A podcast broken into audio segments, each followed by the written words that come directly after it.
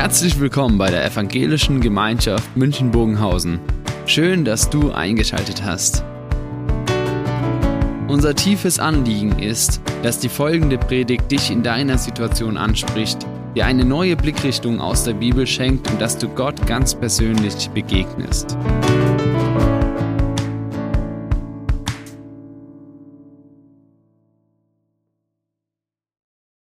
Gottes Auftrag, geistliches Wachstum oder Nachfolge.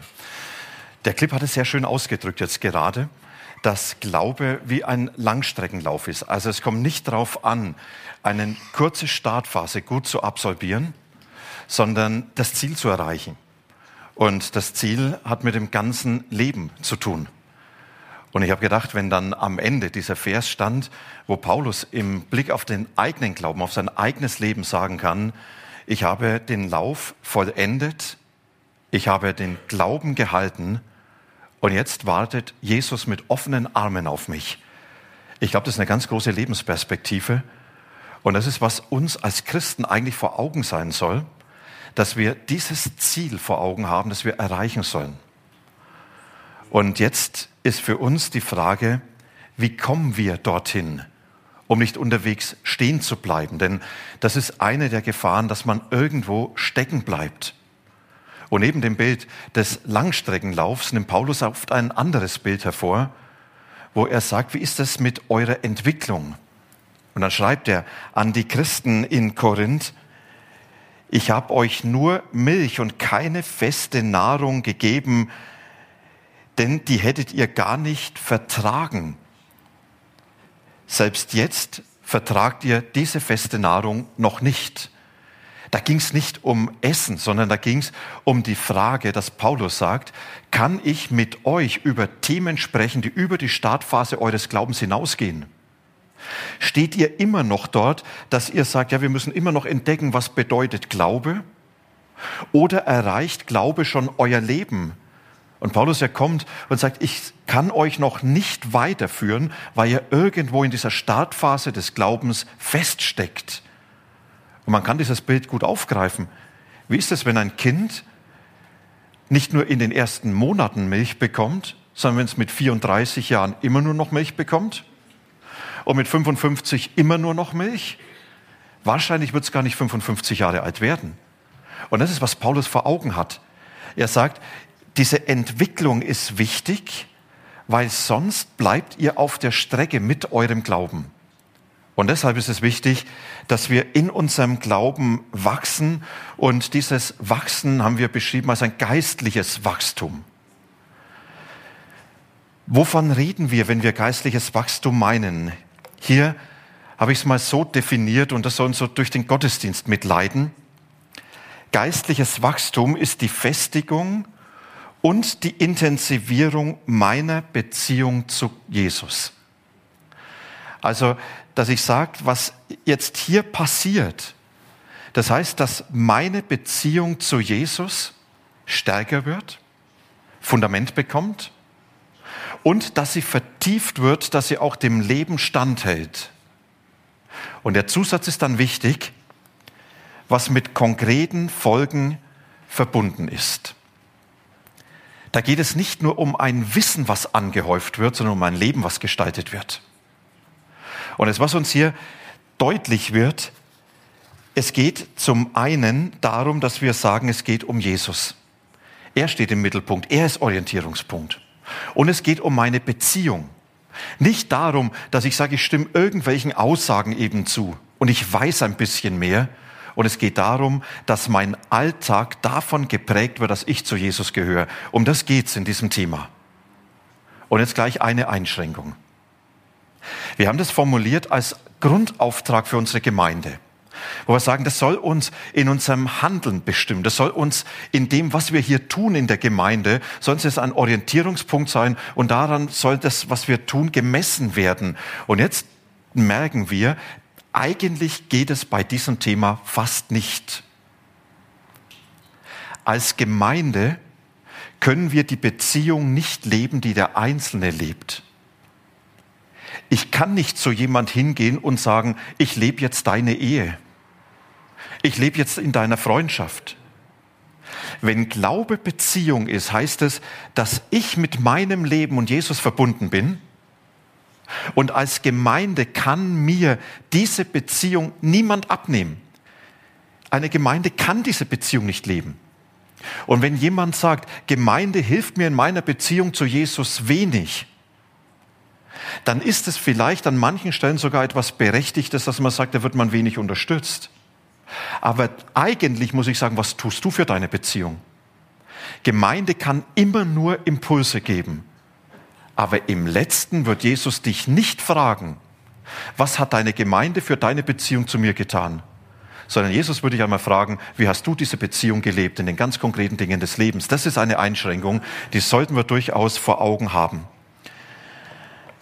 In der Bibel gibt es viele Texte, in denen dieses Thema geistliches Wachstum beschrieben wird. Und einen Text, den ich sehr hilfreich finde, weil er uns hier sehr gut weiterhilft.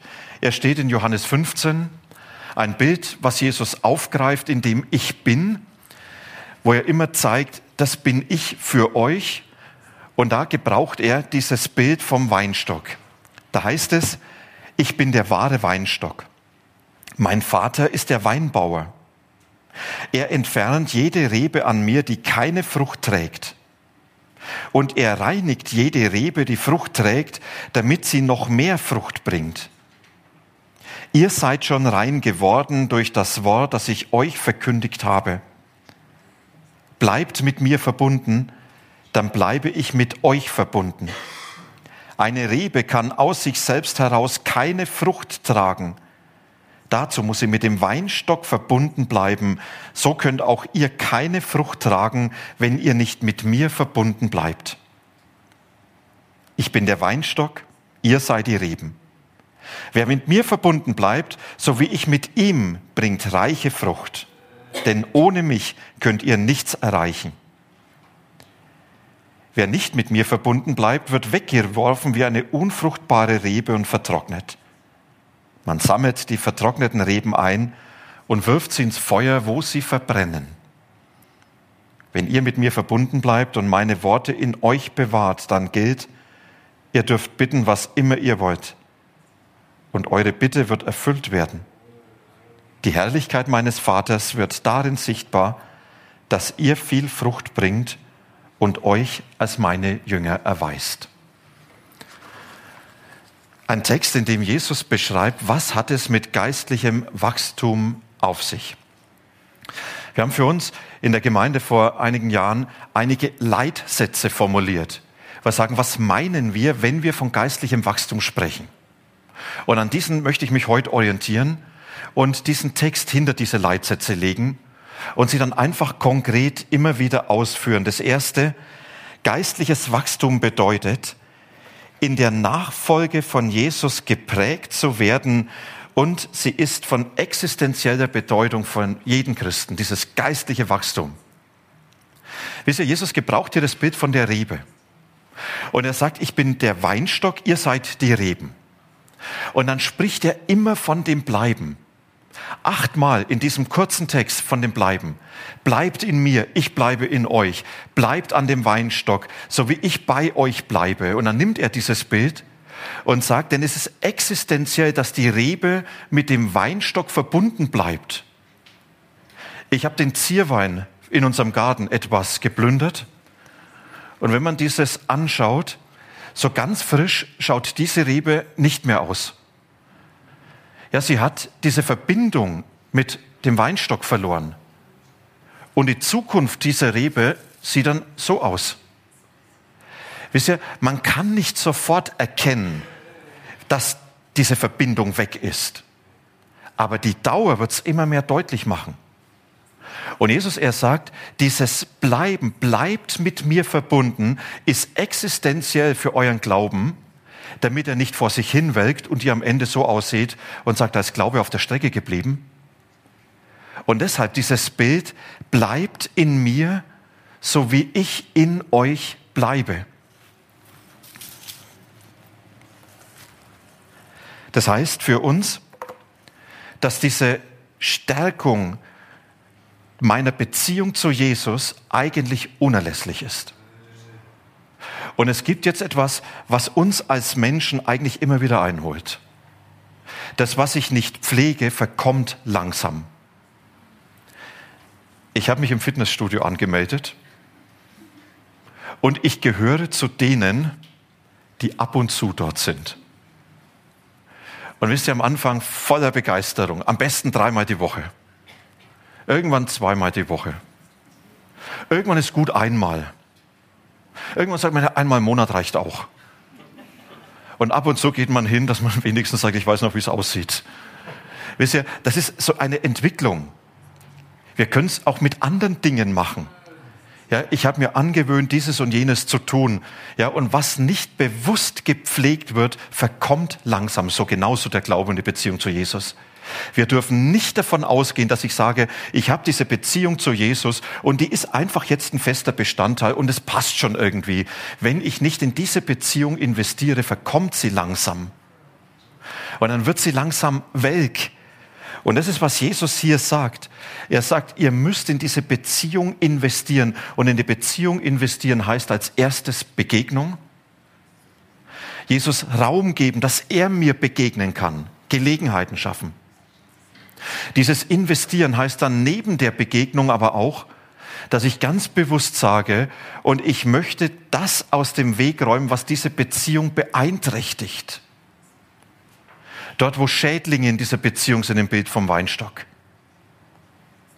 Und ich möchte immer wieder schauen, dass sie vertieft wird, dass was verbunden wird, dass etwas gefestigt wird.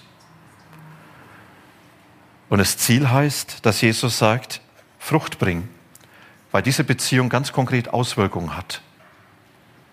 Es war eine ganz spannende Erfahrung vor, vor vielen, vielen, vielen Jahren. Ich war in Nürnberg und die Erfahrung ist bei mir hängen geblieben war ein Kongress.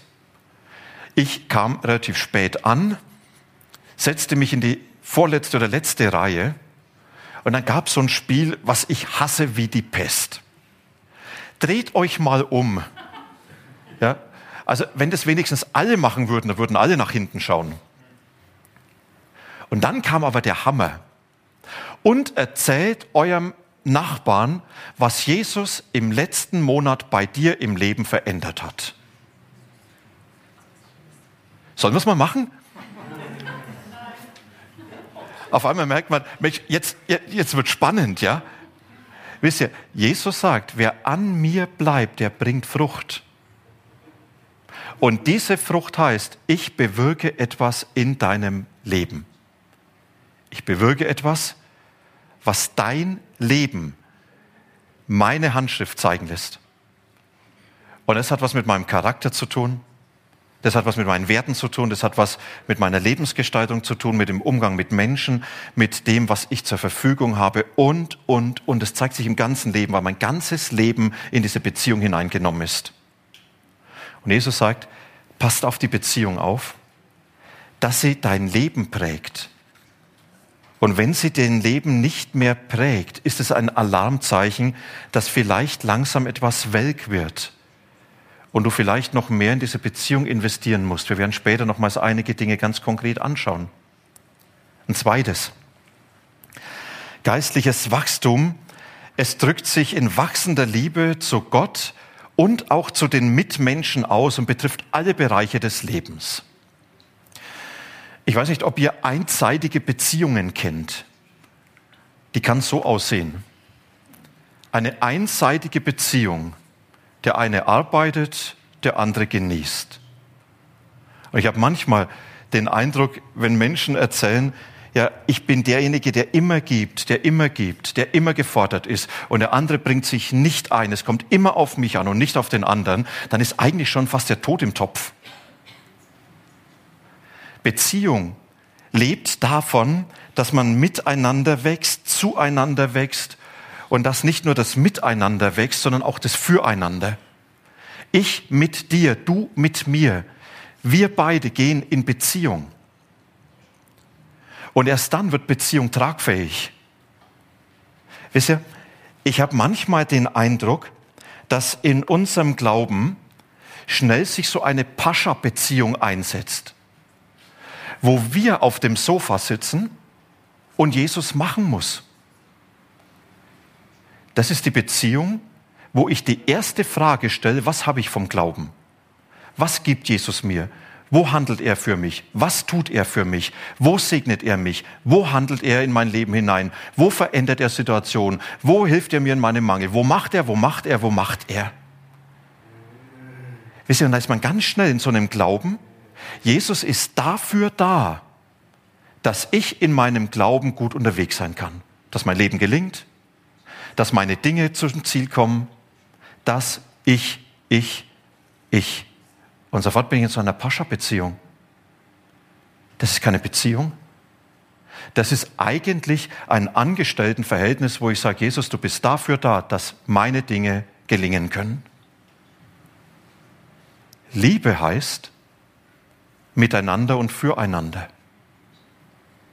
Und diese Liebe ist eigentlich die Grundlage des Glaubens. Und wenn wir davon ausgehen, dass wir sagen, Jesus sagt, ich habe euch lieb, meine Liebe gilt euch, dann braucht diese Liebe eine Antwort. Und Jesus fragt Petrus exemplarisch, Petrus, hast du mich lieb? Und diese Liebe lebt davon, immer wieder neu zu entdecken, wer Jesus ist. Und diese Liebe lebt davon, dass ich Jesus nicht für das liebe, was er tut und was er mir bringt, sondern wer er ist. Und das ist eine Grundlage für jede menschliche Beziehung. Weißt du, wenn deine Frau dich liebt, weil du gut Auto fahren kannst, hast du ein Problem. Was, wenn du nicht mehr gut fährst? Wenn du deine Frau liebst, weil sie gut aussieht, was in zehn Jahren? Weißt du, wenn du Jesus liebst, weil er dir was bringt, was dann, wenn er deine Erwartung nicht mehr erfüllt? Und dann höre ich im Hintergrund, warum greift er nicht ein? Warum soll ich noch an ihn glauben? Warum? Warum? Herzlich willkommen. Solche Krisen sind richtig gut weil sie mir vor Augen führen, dass mein Glaube auf einer falschen Basis steht, nämlich in einer Pascha-Beziehung. Und Jesus sagt, ich möchte von dir nicht geliebt werden, weil ich dir was bringe, sondern weil ich bin, der ich bin, einzigartig. Und für uns heißt die Herausforderung, immer wieder ganz neu zu entdecken, wer Jesus für mich ist. Nicht, was er tut, wer er ist. Und dazu braucht es unbedingt immer wieder die Begegnung und die Auseinandersetzung mit ihm und dann darauf zu reagieren und diese Liebe zu erwidern. Und diese Liebe zu erwidern heißt, ich möchte dir Raum geben, ich möchte dich kennenlernen, ich möchte immer näher kommen, ich möchte mit dir sein, du sollst mit mir sein.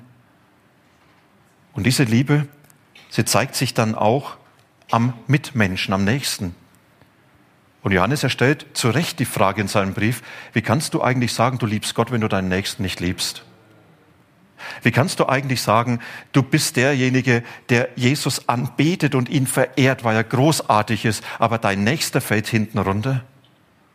Jesus hat es zusammengefasst, als er gefragt wurde, was ist das wichtigste Gesetz? Der sagte, du sollst Gott lieben und dann deinen Nächsten wie dich selbst.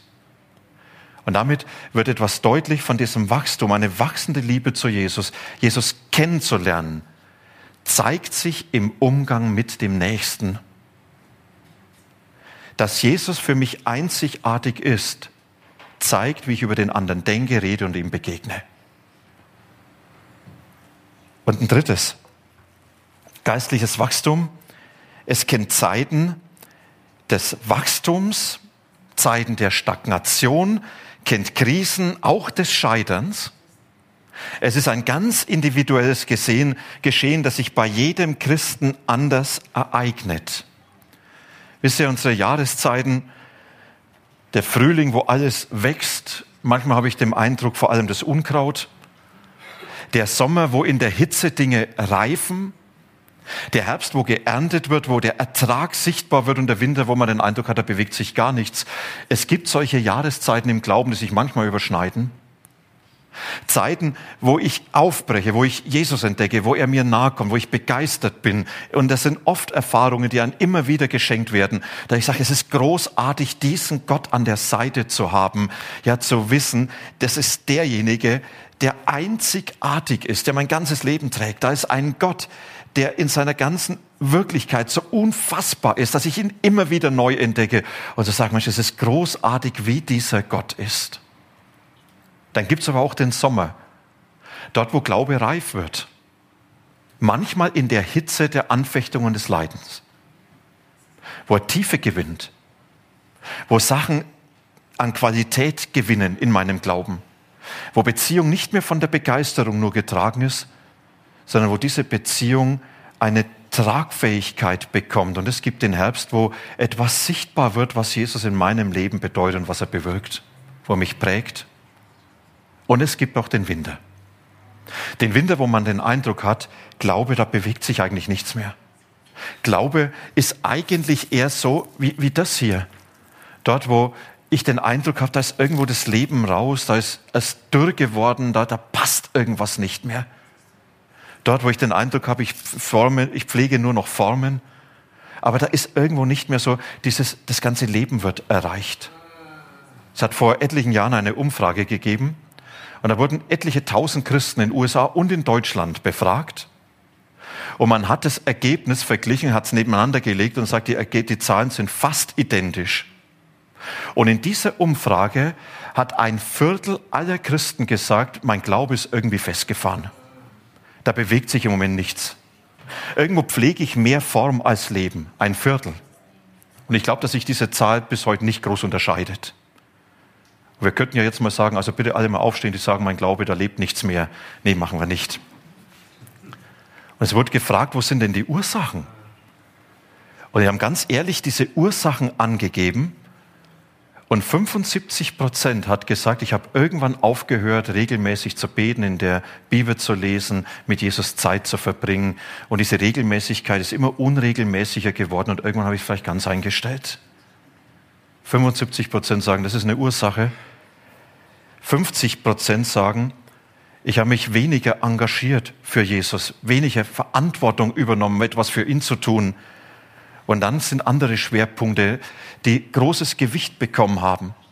Man sagt ja, mir war Glaube nicht mehr so wichtig, ich habe in meinen Beruf investieren müssen.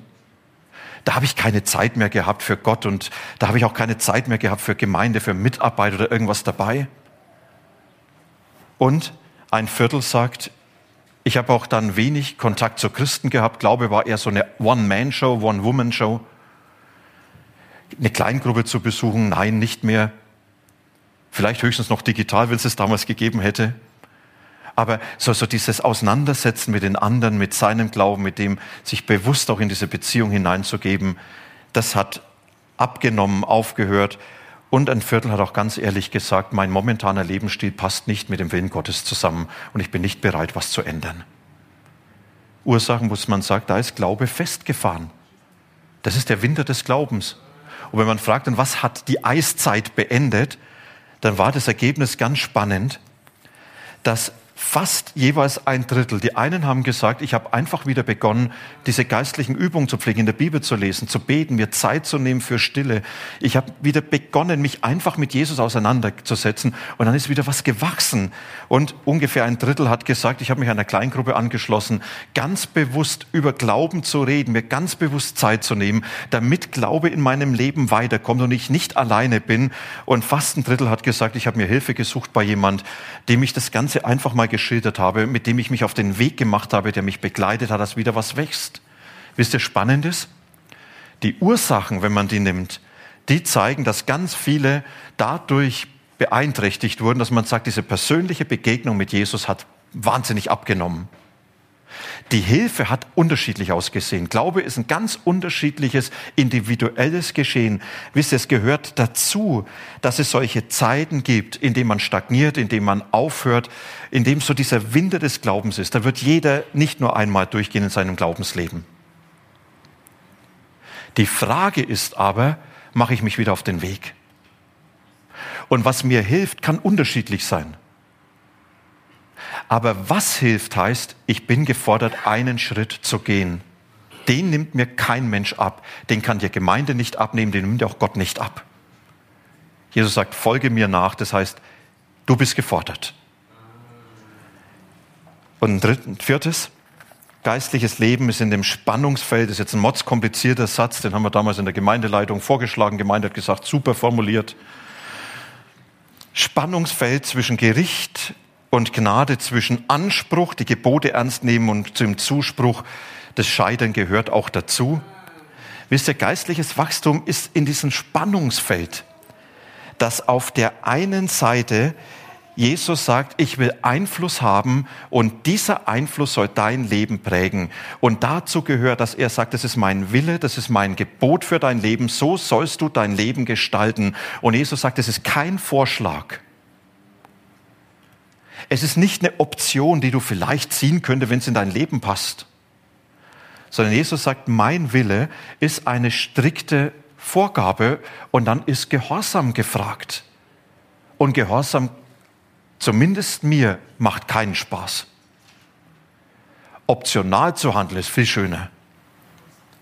Und wenn Jesus mir diese Vorgaben macht, dass er sagt, das ist mein Gebot für dich, dass ich an erster Stelle stehe und nicht irgendwelche anderen Dinge, dass die Begegnung mit mir Feiertag heiligen, in deinem Leben einen festen Raum haben soll, dann heißt es nicht, ja, wenn ich Zeit habe, wenn es mir passt, ja.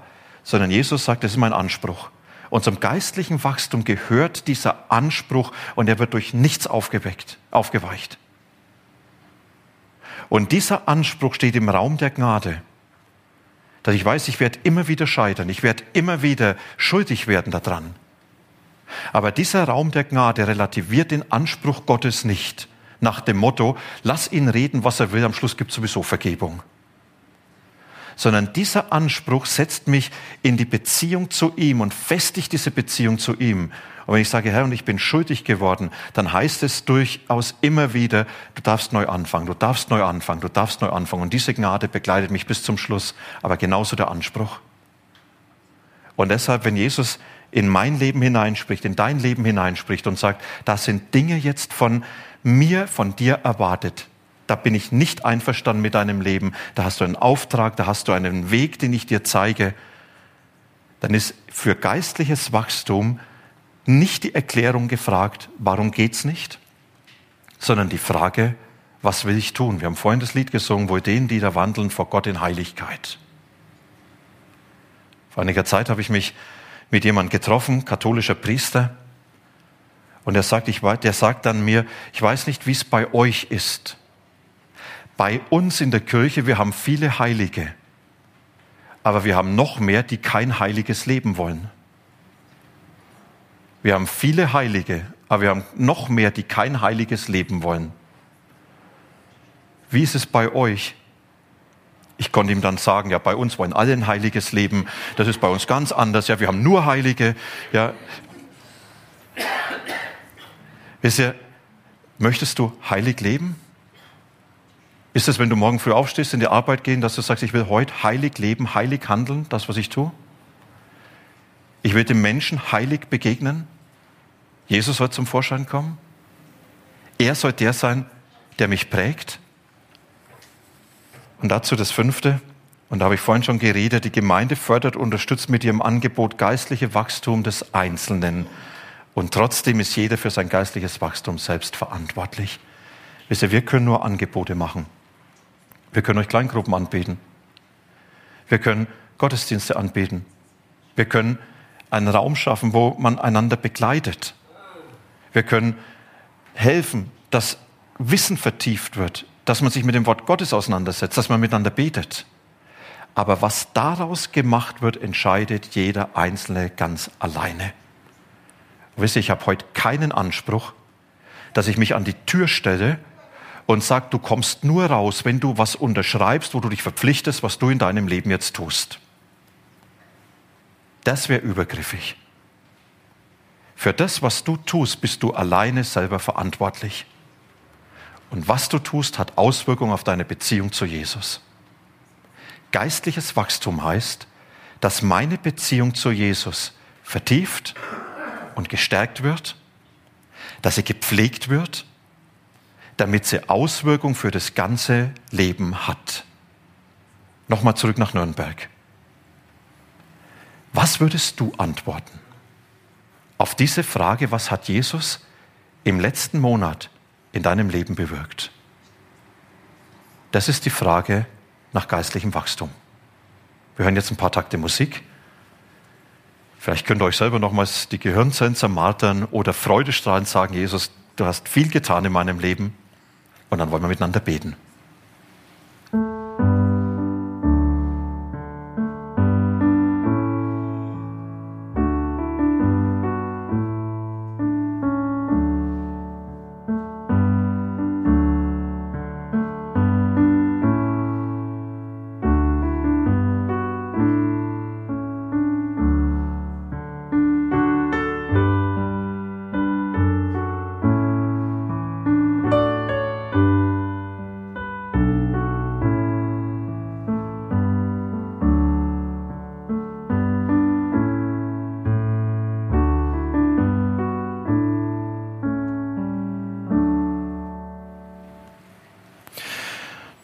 Jesus, du möchtest unser Leben mit dir verbinden und du möchtest aus dieser Verbundenheit mit dir, was wir Glauben nennen, möchtest unser Leben gestalten. Du suchst immer wieder die Begegnung mit uns. Und du möchtest immer wieder Einfluss nehmen auf uns. Du möchtest dich in unser Leben hineinschenken und du möchtest, dass du Gestalt gewinnst. Und du weißt, wie wir in dieser Beziehung zu dir stehen.